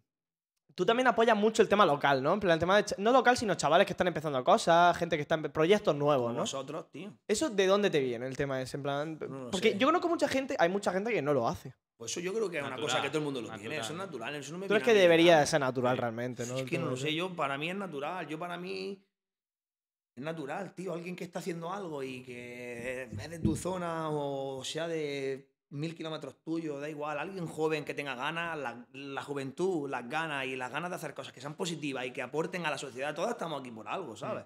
Vosotros estáis por algo. Igual vuestra manera de estar aquí en la sociedad es esta. Claro, ¿Por qué iba yo a no alegra- alegrarme de que estáis haciéndolo, ¿sabes? claro. Pues ya ves. No, ese ya está. Sí, sí, al final es eso, tienes razón. Sí, sí, sí. Sí, sí, esa es muy ¿Sabes? buena. Todos estamos aquí por algo. Pues si es para aportar, ahora el que reste. Que se vaya fuera. Ya no me gusta, el que reste no me gusta. Pero bueno, pues habrá también que ahí tiene que haber de todo. Pero el que esté, apoyarlo, tío. Por eso os digo que también es una cosa muy importante también en los gobiernos, tío. Que, joder, que el que aporte, que ayuden, tío. A la gente joven a subir. Estamos, Sí, tío, un aquí en España, país, tío, que, que da vergüenza, tío, también. Que Para la gente joven, la gente que empieza para, proyectos, tío, sí. emprendedores, para gente joven que, que- que- que no quieren que. No sé lo que quieren. Yo creo que no saben ni ellos lo que quieren. No Sí, saben sí. hacerlo, yo creo. Es que no es. Qué cabrones, no. Es que no saben, no tienen ni puta idea de hacerlo, tío. No yo lo que a ellos, cuando eran jóvenes, no lo han ayudado. La peña que tiene que hacer eso, cuando era joven, han ido en carrera, han ido todo el rato.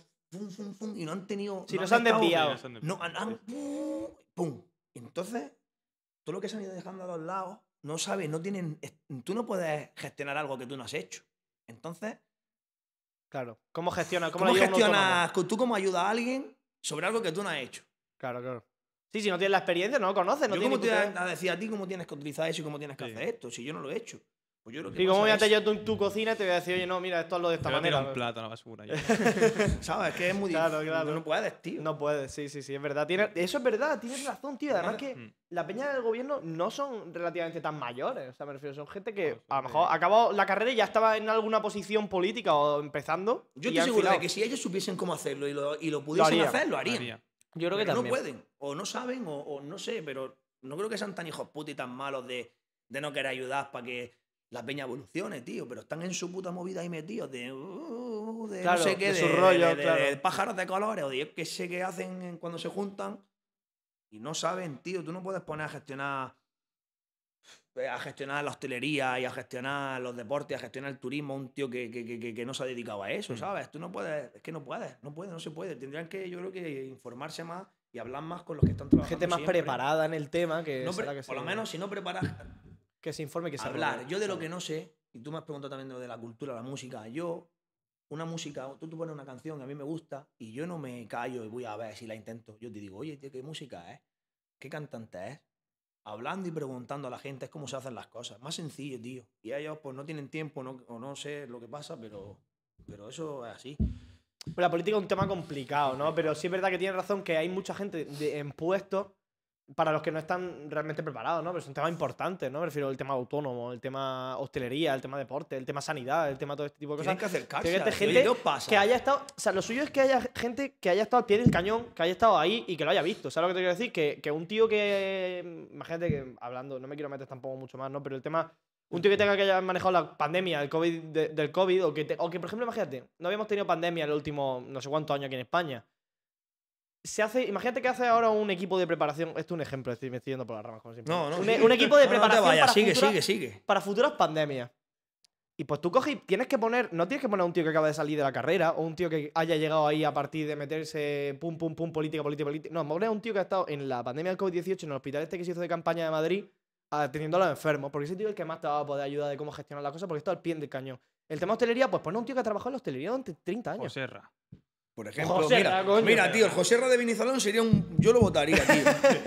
El José Ra seguro que si se pone coño. ahí empiezan a quemarse de hecho, contenedores y a liar la barra que tenemos que flipa. volver al bar. Mira, lo que- Mira, te voy a matar. eh. Oye, ¿y si me trae un día aquí con el José Ra, tío? Oye, pues mira, el problema es que José em- estamos guay y a Benizalón a comer Ah, pues y a venga, hacer la me entrevista apunto, allí. Me apunto, me Nosotros apunto. vamos, oye, Vamos que, ahí. que yo quería llevar a mis colegas allí a comer, sí, intento organizar 8 o 5 veces la comida, tío, y decir, vamos a comer a Benizalón, tío. Tío, tienes que cambiar de colega, no se enteran de nada, tío.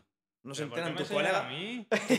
que me enseñan a mí siempre. Tus colegas no se enteran de nada, Tío, tío. no sabes está lo bueno, coño. Joder, macho, tío. Soy- Además que cuando fuimos, apoya tío, siempre, siempre. Cuando fuimos, Joserra, Yo que yo lo conocía ya porque mi abuelo tiene un cortijo, mi abuelo por este tiene un cortijo allí en Uleila y entonces van a comer mucho allí y lo conocen.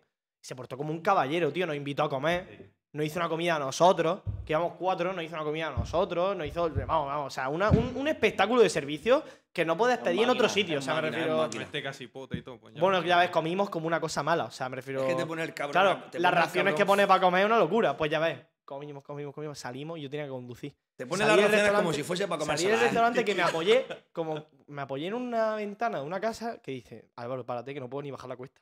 Que, vomito, yo bajo la cuesta y vomito. Risa así. Te tiró una hora así en la ventana. No llegué a votar, pero fatal, fatal. O sea, de, comí tanto de lo buena que estaba la comida. Fue increíble, tío. Mm, Y volvería 3.000 veces. Eso sí, no quiero que me invite más porque también quiero poder ir y pagarle, coño. O sea, es un esfuerzo que hace él, la si no, cocina. de bote, si no te cobra de bote, nunca lo rechaza. Sí. Tú le dejas el dinero de bote. Claro, eso es lo que tienes que hacerle. 50 claro. pavos, 60, 80, 100 de bote. Si para es él y que para los el trabajo que lleva ahí, tío, y, y aparte que José Rat llena el restaurante los fines de semana, ¿eh? Yo estaba allí comiendo con mi abuelo un fin de semana, 200 personas ahí. Enciende el horno ese que tiene ahí de Sí, sí, piedra. sí, sí, sí. Bueno, bueno, un espectáculo y todo el mundo vaya a comer porque es que es un sitio bueno, tío. Un sitio que vale la pena conocer. Y vale la pena ir. Y Son gente así. guapísimo. Y muy buena persona y muy buen tío y sabe hablar muy bien. Y tiene, y tiene historias para rato, tío. Un Claro, tío. yo ya te digo, yo he hecho unas tertulias con él. Yo luego fuimos ahí a comer, he hecho una risa. Es un máquina el tío. Ya ves, macho, pues tenemos que ir, tenemos que ir otra vez. Pues, ¿tienes algo más que preguntarle? ¿Tienes algo tú? ¿Algún mensaje que quieras mandar? ¿Algo que quieras decir? ¿Nada? ¿Estás contento cómo va a salir la de entrevista? puta madre, contento, que salud, que. que- No me queda cerveza, pero vale. Oye, este trago imaginario, ¿eh? Que no queda cerveza. Pues nada, que Bueno, muchas pues, gracias, tío. no. Y, que, y que sigáis haciendo lo que estáis haciendo. Y que sigas tú viniendo. Y que sigamos, no, yo que me hago muy, muy pesado. Ya con ¿Qué va? Que no, que no. No, hombre, Esta entrevista le va a flipar a la gente, también. ya verás, ¿No ¿eh? está guapa no? Esta le va a flipar a la gente. Se la vamos a mandar a toda la gente. A José el primero. A José el primero. Y al Morales Morales. Y al Morales también, al Morales también. Bueno, tío, oye, muchas gracias por venir, de verdad, ¿eh? Me, me encanta tener gente así que hable y que cuente cosas y todo. Me, me Sí. flipa, de verdad, Han lo que más me temas gusta. por hablar, alguno que otro. Sí, sí, Bueno, sí. Pero bueno, pero para otro día. Eh, ¿ves? Entonces sirve que va a Sí, volver. Sí, pero es que Sí. yo digo que soy muy pesado, que el no me problema, des cuerda, el problema es que coño. esta hora no va a querer volver sin hamburguesa. Ese es el problema. Bueno, ¿Cómo, cómo? Pues no va a querer volver ya sin que te haga la pues hamburguesa. hacemos un podcast comiendo hamburguesa. Yo en mi terraza, claro. en la casa. Esto no llevamos los micrófonos y las luces estas que habéis puesto aquí nos las comemos la hamburguesa, hombre. La de piscina, Muña, adiós al. Eh, Está mi Este- colega este- Almazán, Álvaro Almazán, que es un máquina también. Bueno, tío, pues muchas Bueno, gracias. Muchas ¿eh? gracias, socio. Y ya nos vemos en otra, ¿vale? Así que, hostia, el primero que se levanta y se nos saluda al final de la entrevista, ¿eh? Un máquina, tío, un máquina. Sí, de puta madre. Un besico, ¿eh? Muchas gracias. Adiós. Qué grande, tío, qué bueno, tío. Me ha encantado.